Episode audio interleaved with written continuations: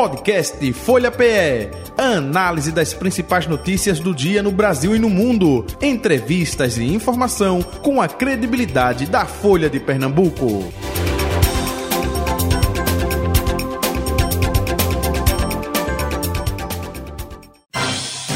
Folha Política. Folha Política, 26 de dezembro de 2023, recebendo em nosso estúdio o deputado federal do PSB, Pedro Campos, com a gente. Deputado, muito bom dia, prazer revê-lo, seja bem-vindo. Tudo bom? Bom dia, Jota, bom dia, Betânia, bom dia a todos que fazem a Rádio Folha e bom dia a todas e todos que nos escutam nesse momento. Aproveito para já desejar um feliz Natal atrasado para todos vocês e um feliz ano novo, bem adiantado. Isso, e não existe atraso porque a gente defende aqui o Natal permanente, não somente o espírito natalino, só no dia 24 e 25 de dezembro, né? Constantemente esse espírito deveria fazer parte do nosso dia a dia. Então está atrasado não, viu, deputado? Betânia Nossa. Santana, muito bom dia, Betânia. Seja bem-vinda. Oi, Jota, bom dia. Bom dia ao deputado por, por ter aceitado nosso convite. E a própria igreja diz, Jota, que não. Hoje eu falei com a menina lá da hum. arquidiocese e ela disse: Ah, Betânia, não é atraso, não, porque a gente está no período das festividades que se estendem. Eu digo, ah, porque eu quero um Natal todo dia. Tem a música, roupa nova, Natal todo dia. Deputado Pedro Campos, vamos fazer uma retrospectiva 2023, ano difícil, não necessariamente. O que a gente pode eh, falar com relação ao trabalho seu também lá na Câmara dos Deputados, hein? O ano foi bastante desafiador, um ano de mudanças e de mudanças importantes. A gente começou o ano no 8 de janeiro, eu ainda nem tinha tomado posse ainda, Jota. Os deputados tomam posse só no dia 1 de fevereiro, com aquela tentativa de golpe, aqueles atos é, que invadiram o Palácio do Planalto, a Câmara dos Deputados, o Senado, o Supremo Tribunal Federal, e toda uma instabilidade do ponto de vista político. Mas a gente viu ao longo do ano a consolidação daquilo que o governo federal liderou nesse processo, que foi união e reconstrução. Quer seja do ponto de vista político, de você é, não ter mais essas ameaças do ponto de vista de ataque à democracia, quer seja também na economia. A gente chega ao final do ano com o menor desemprego desde 2014, um desemprego abaixo de 8%, com um crescimento do PIB de 3%, que é mais de três vezes mais do que o mercado previa no começo do ano, com o dólar abaixo de cinco reais, também contrariando diversas previsões, com a inflação controlada e os juros em queda. Tudo isso demandou muito esforço, esforço que passou, inclusive, pela Câmara dos Deputados, com a aprovação da reforma tributária, que muita gente dizia que não ia sair nunca, porque a última reforma tributária tinha sido feita ainda na ditadura. A a Constituição de 88 só validou o modelo que tinha sido construído na própria ditadura militar, o próprio arcabouço fiscal que teve questionamentos, mas que conseguiu é, é, passar, e tudo isso ajudou esse cenário econômico. A gente participou de todas essas discussões, inclusive com contribuições importantes. Por exemplo, na reforma tributária, a gente colocou a alíquota reduzida para equipamentos de acessibilidade para as pessoas com deficiência. Também lutamos junto com o prefeito do Recife, João Campos, para continuar com incentivos para a revitalização de centros urbanos. Isso preserva, por exemplo, o Porto Digital e os incentivos do Porto Digital aqui no Recife Antigo, onde nós estamos falando agora. No arcabouço, a gente lutou, por exemplo, para que o Fundeb, o Fundo do Desenvolvimento da Educação Básica, ficasse fora do teto do arcabouço, diversas lutas importantes e outras lutas que eu tive a oportunidade de liderar, como a tarifa social da água, a nacionalização do Compaz e alguns outros debates importantes. Então, o ano fecha de forma positiva, né? em todos os aspectos, né? Sim, sim, o ano fecha de maneira bastante positiva até fechar o ano, muito suor. Daqui até o final do ano ainda tem mais um pouco.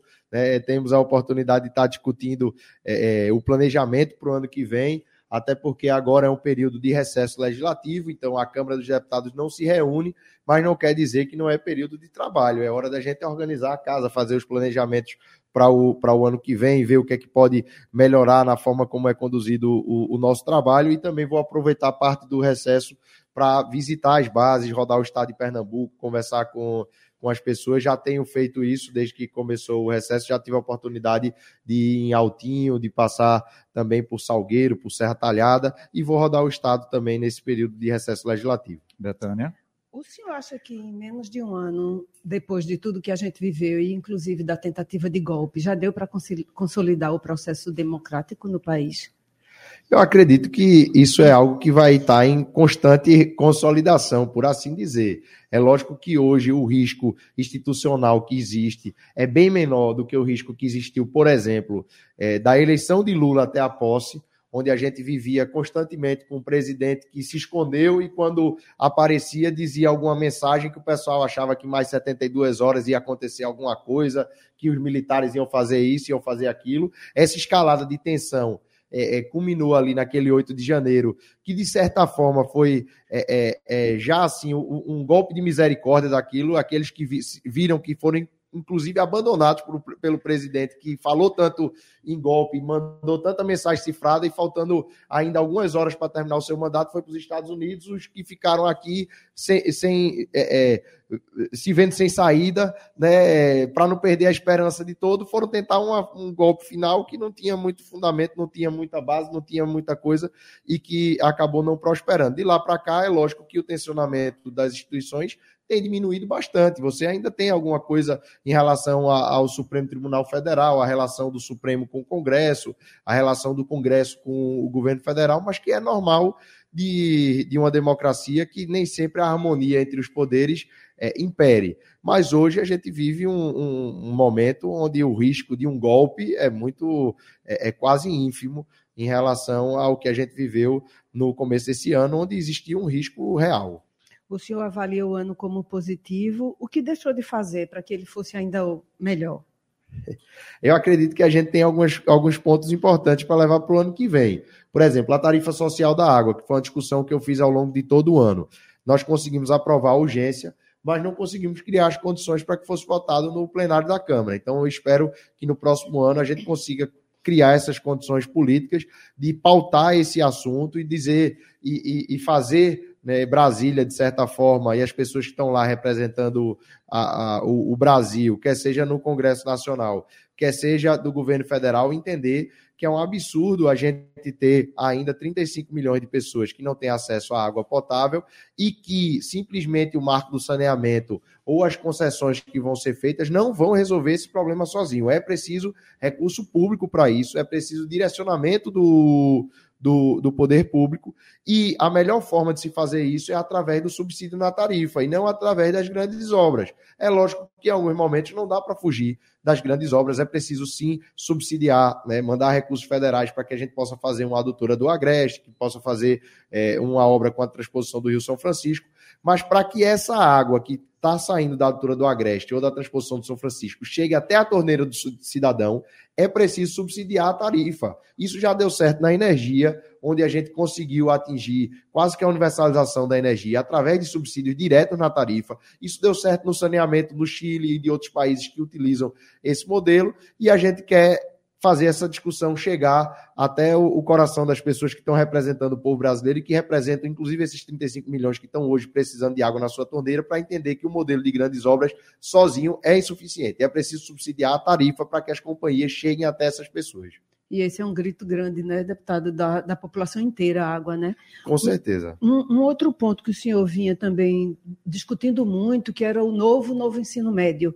E aí a gente acabou perdendo 2023, né? Porque 2024, aliás, 2024 já, né? Porque não vai valer nenhuma mudança. Mais. Exatamente. Tem um ano perdido, que é o ano de 2024, e tem uma preocupação grande com o ano de 2025.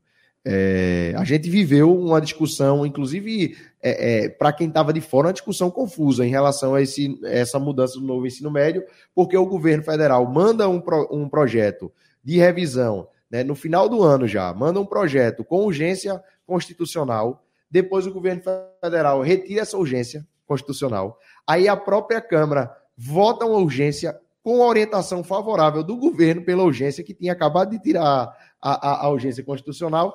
E na semana seguinte, na terça-feira, onde era para a gente votar, o governo entra em acordo com o relator para adiar novamente, depois de ter votado a favor, de ter tirado a urgência, bota urgência.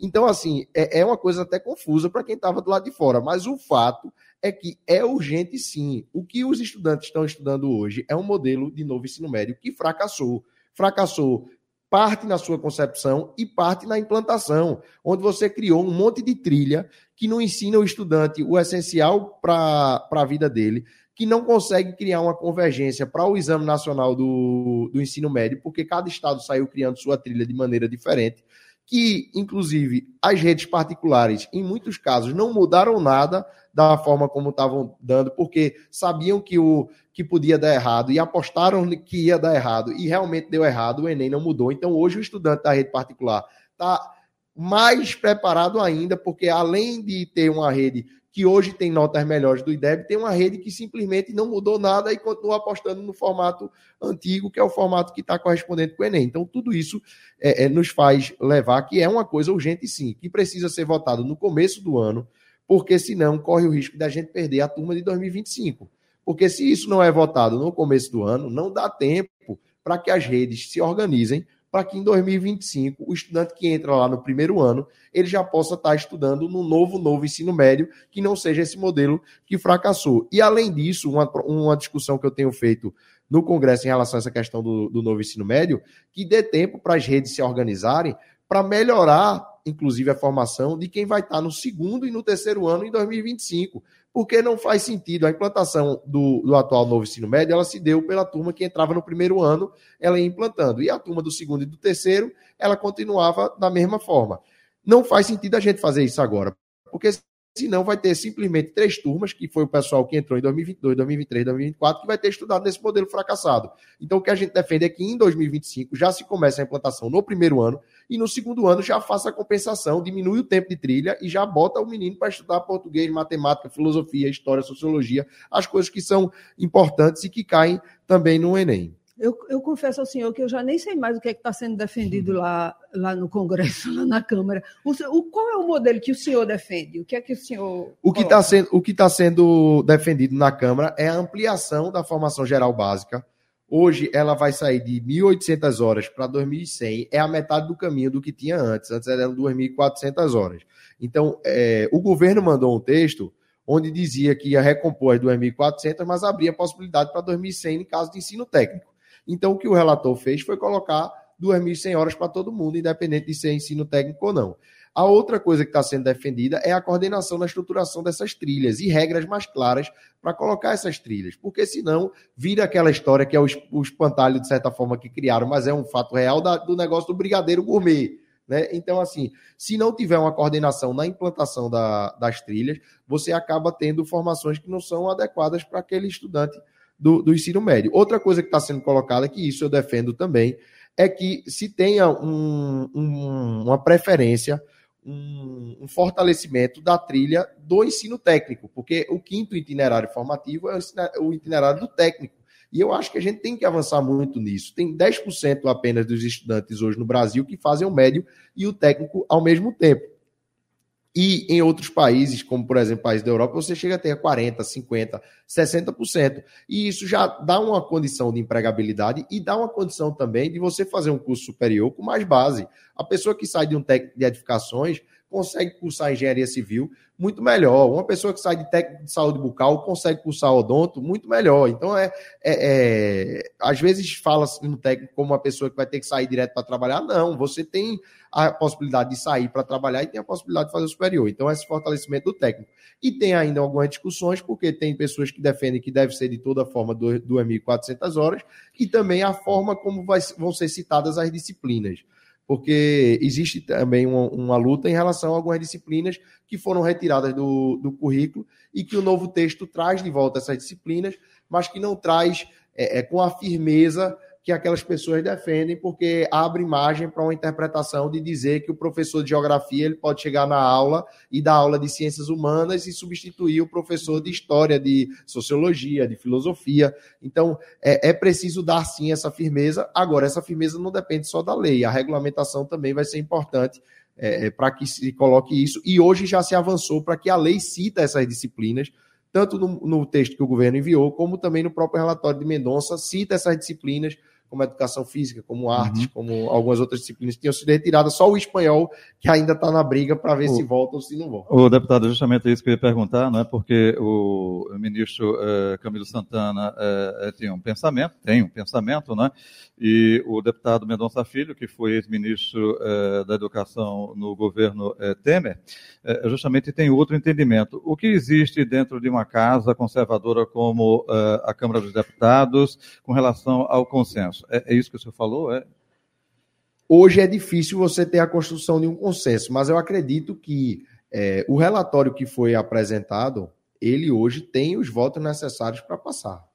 Ele tem. Mas o, o fato é que esse tema é tão espinhoso do novo ensino médio que simplesmente é, reformar o novo ensino médio com 257 votos, ou seja, com a Câmara dos Deputados dividida, ela não resolve de todo o problema, porque você ainda vai passar para a sociedade a imagem de que foi feita uma reforma meia-boca, ou que foi feita uma mudança que não, não reestruturou verdadeiramente o ensino médio. Então, vai continuar uma atenção para que se resolva esse problema. E o relator sabe disso, o governo sabe disso. É preciso fazer uma reforma que, mesmo pode até não ser consenso, mas ela tem que construir, pelo menos, uma maioria larga, uma maioria de, de 380, de 400 votos, que isso para a sociedade é um recado do seguinte: a gente não conseguiu construir o consenso, tem gente ainda que vai votar contra porque acha que isso aqui tem que ser desse jeito, ou acha que não pode ter itinerário formativo de maneira nenhuma, ou acha que é, é, as horas têm que ser realmente 2.400 horas, ou até mais do que isso de formação geral,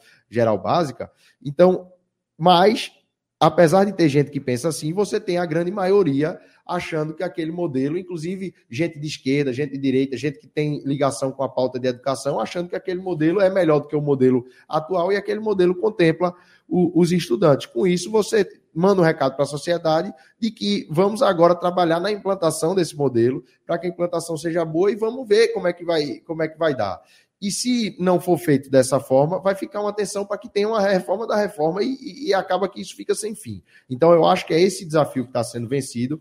Não é o desafio de ter os votos para aprovar, os votos já teria com o centro e com a direita, porque o centro e a direita já estão de acordo com, com o relatório e com partes é, e setores da, da esquerda que já concordam com esse relatório. Agora precisa desses últimos ajustes para que a gente passe um recado dizendo que isso aí não foi uma construção de uma pessoa só, não foi a construção só do relator do governo, é uma construção do Congresso e que está adequado e está muito melhor do que, a, do que o que aí está. O problema também é esse, porque quanto mais tempo a gente perde, mais se avança nesse formato, que foi o formato que fracassou do antigo novo ensino médio. Então, eu acho que a gente já está é, é, em ponto que perder tempo agora é ruim. É melhor aprovar esse texto e trabalhar numa boa implantação do que ficar demorando e demorando e mais gente entrando nesse antigo novo ensino médio. Uhum.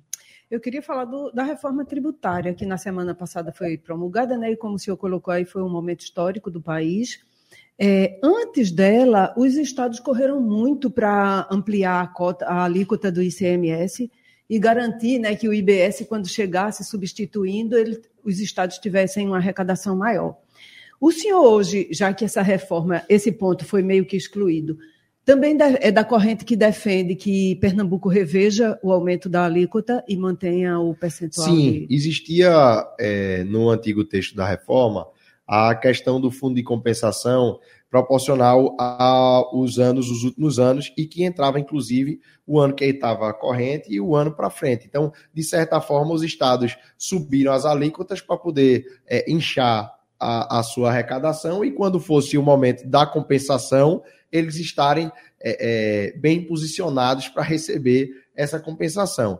Obviamente, o, o, próprio legislativo viu o que estava acontecendo, o, que, o aumento que teve aqui de CMS não foi isolado em Pernambuco, aconteceu em vários outros é, estados, ou estava acontecendo em vários outros estados, e agora os estados que fizeram o que estavam em via de fazer, ou pararam, ou estão, inclusive, voltando atrás. Então, é, é natural que o estado de Pernambuco também volte atrás da decisão de subir o, o ICMS. Né, e que possa enviar. O, próprio presidente da Assembleia Legislativa, Álvaro Porto, já é, colocou à disposição a Assembleia para votar um texto de redução do imposto. Acredito que o povo pernambucano que está nos ouvindo também concorda bastante com essa proposição de poder reduzir o, o, o imposto.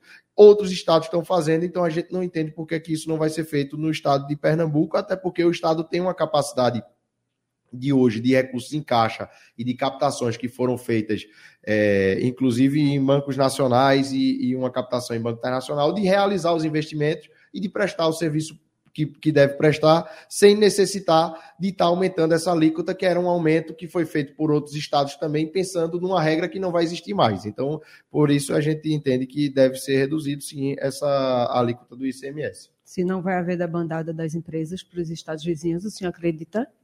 Pode acontecer também, até porque os estados vizinhos, de certa forma, ou não fizeram, ou fizeram com valor menor, ou vão desfazer o que, o, o, o que fizeram. Então, é, é, isso também acaba gerando uma perda de, de atratividade e também a penalização no próprio bolso do, é, do contribuinte, do cidadão, que está pagando a mais né, e que, diante desse novo cenário, não tem nenhum motivo para estar tá fazendo isso.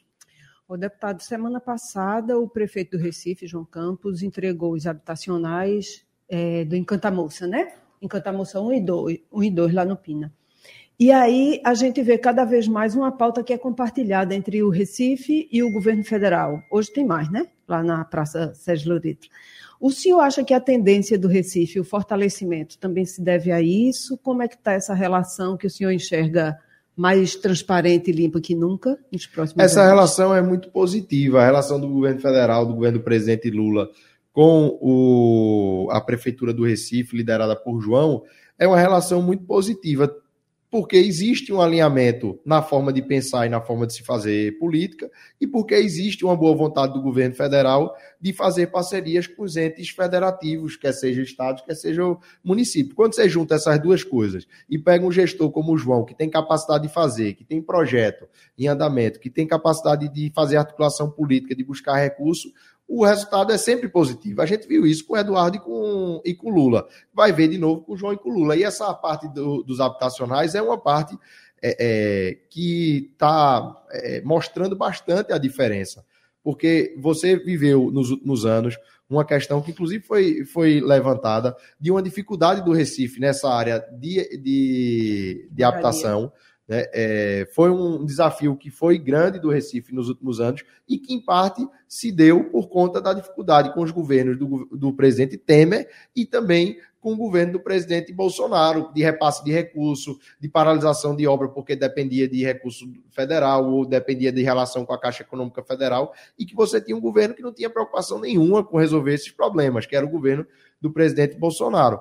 E agora, com o João e com o Lula, a gente está vendo. Teve a oportunidade também de, de entregar o habitacional Rui Frazão, que foi na época da Páscoa, o, o ministro já esteve aqui.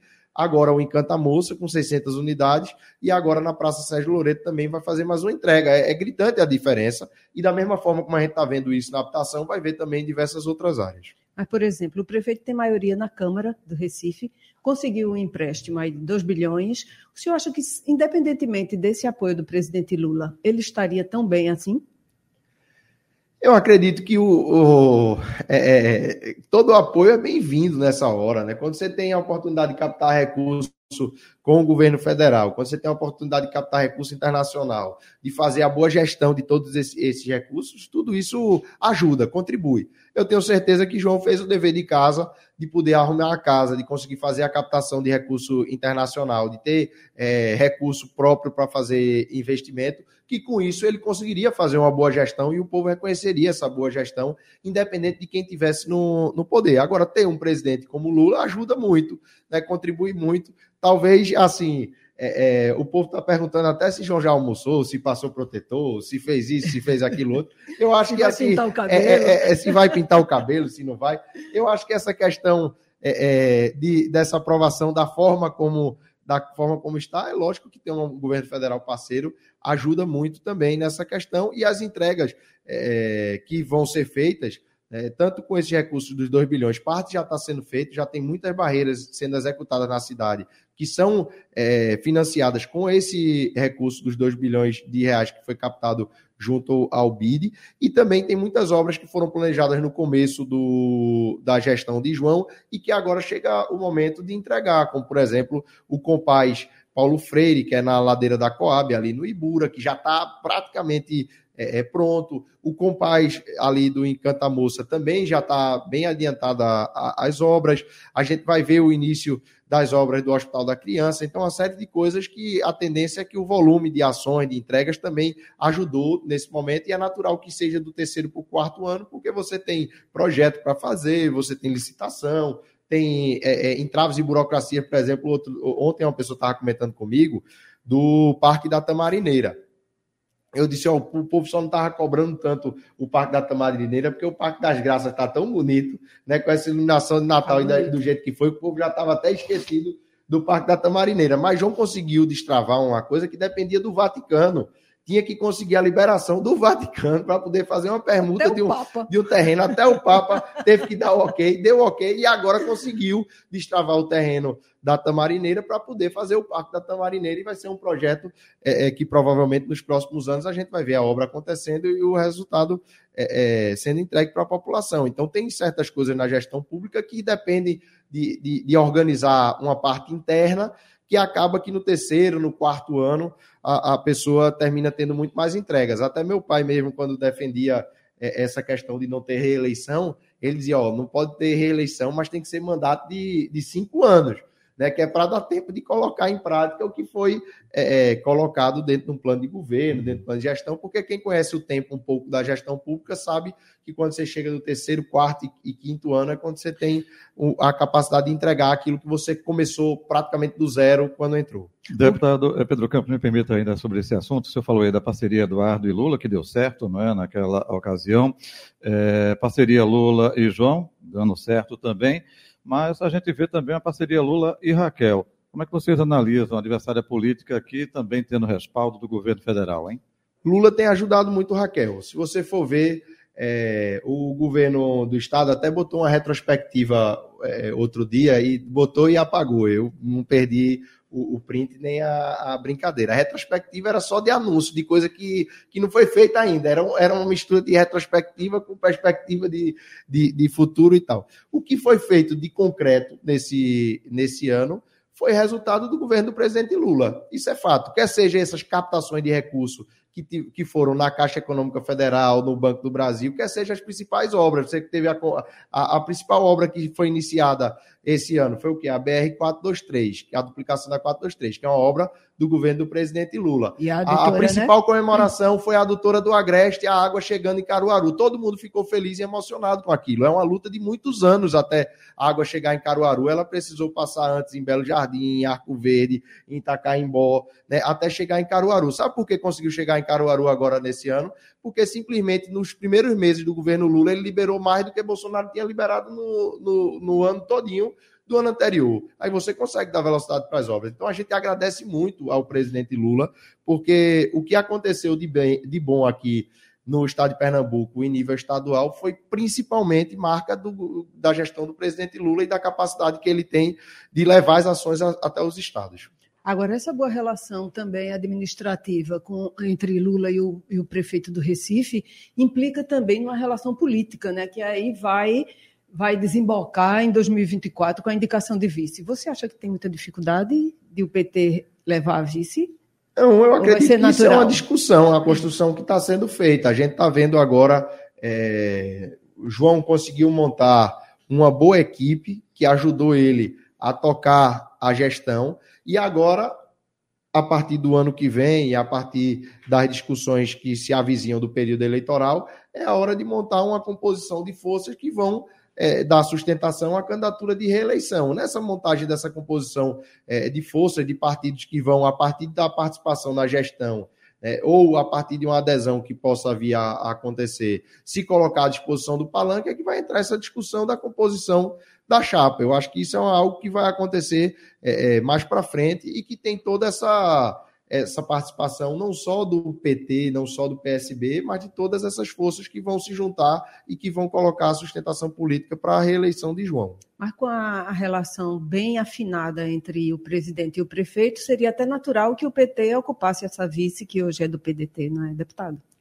Eu acredito que essa é uma discussão que tem que ser feita no momento certo e é, levando em consideração todo esse arco de alianças que João deseja construir e que tem todo o, o, o, direito e legitimidade de construir, até porque uma gestão que é aprovada por cerca de 80% da população, é natural que, do ponto de vista político, você também crie um arco de aliança que seja é, representativo e que dentro dessas construções vai haver essa, essa discussão da vice. Da mesma forma, é, é, como é natural que você tenha também discussões em relação à montagem de, de chapas de, de vereadores, você tenha também essa, essa discussão do que, de como é que você vai construir uma gestão para frente. Então, tudo isso é, é algo que vai ser debatido e que vai ser debatido no momento certo. Eu acho que João acertou muito até aqui porque priorizou a gestão e a execução. Então, hoje o PT faz parte da, da gestão, hoje o PT está, inclusive, na Secretaria de Habitação, ajudando nessa ponte meio com o governo também. federal e meio ambiente também, ajudando nessa captação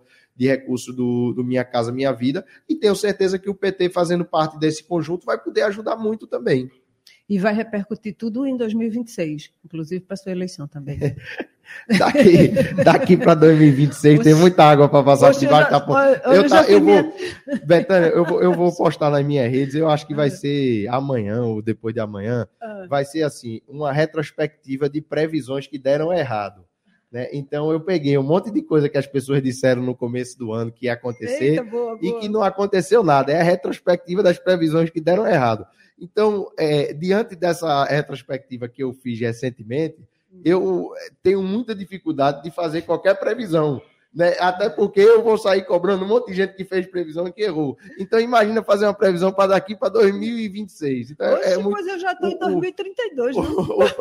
O, o, o, prazo, o prazo é muito distante, a chance de erro é muito grande. Eu vou é, é, fugir de fazer previsão muito longa. Né? Eu, eu tenho uma previsão boa para fazer. A previsão que eu vou fazer é com horizonte curto aí. Eu acho que a gente vai ter o melhor Réveillon do Recife de todos os tempos, né? Três dias de Réveillon. Essa previsão eu me arrisco a, a fazer, que vai ser um Réveillon muito bonito e, e, e histórico. Agora, fazer previsão para mais do que isso, eu já estou gato escaldado. E essa, essa aliança com a União Brasil, falando em previsão de turismo, foi positiva, né? Já que trouxe os coelhos aí para o palanque de, Sim, acredito que sim. Foi uma, uma conjunção de, de forças que tem uma história dentro do estado de Pernambuco, que por vezes essa, essa história é, é, caminhou lado a lado, por vezes não. É um, um conjunto é, político que teve a capacidade de entrega muito grande. E eu digo isso, não estou falando da gestão, é, simplesmente da gestão do prefeito Miguel ou de, de Simão, mas de uma história de, de entregas que foram feitas ali em Petrolina e região que, que foram entregas que ajudaram a população ali. A força política foi utilizada, de certa forma, para que Petrolina fosse hoje a segunda maior cidade do, do estado. E que nessa parceria na Prefeitura do Recife também já vem dando bons frutos. Entre eles, foi é, construída essa solução pelo secretário de Turismo e pelo prefeito da cidade do, do Recife, de conseguir fazer um, um, grande carnaval sem precisar colocar recurso público é, nesse carnaval e que eu tenho certeza que a gente vai viver aí nos próximos dias e a população com certeza vai mostrar na, na prática a aprovação disso, desse modelo, desse, desse formato e, e, a capacidade de entrega, a capacidade de gestão, eu acho que é o principal ponto de, de, convergência, sempre foi o principal ponto de convergência, quer seja na parceria de, de Eduardo com Fernando Bezerra Coelho, quer seja agora nessa parceria de João com Antônio, com, com esse conjunto de forças. O senhor começa a visitar as bases por onde?